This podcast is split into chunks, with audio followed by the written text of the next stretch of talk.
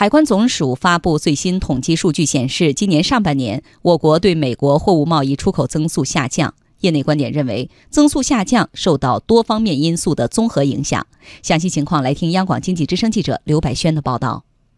具体数字显示，今年上半年，我国对美国出口增长百分之五点四，增速较去年同期下降十三点九个百分点。其中，六月份对美国出口增长百分之三点八，增速下降二十三点八个百分点。从品类上来看，上半年我国对美国出口机电产品增长百分之八，占同期我国对美国出口总值的百分之六十二点六。其中，自动数据处理设备及其部件增长百分之三点六，手机增长百分之五点五。同期，七大类传统劳动密集型产品合计出口值与去年同期基本持平。其中，服装及衣着附件下降百分之一点八，家具及其零件增长百分之二点五。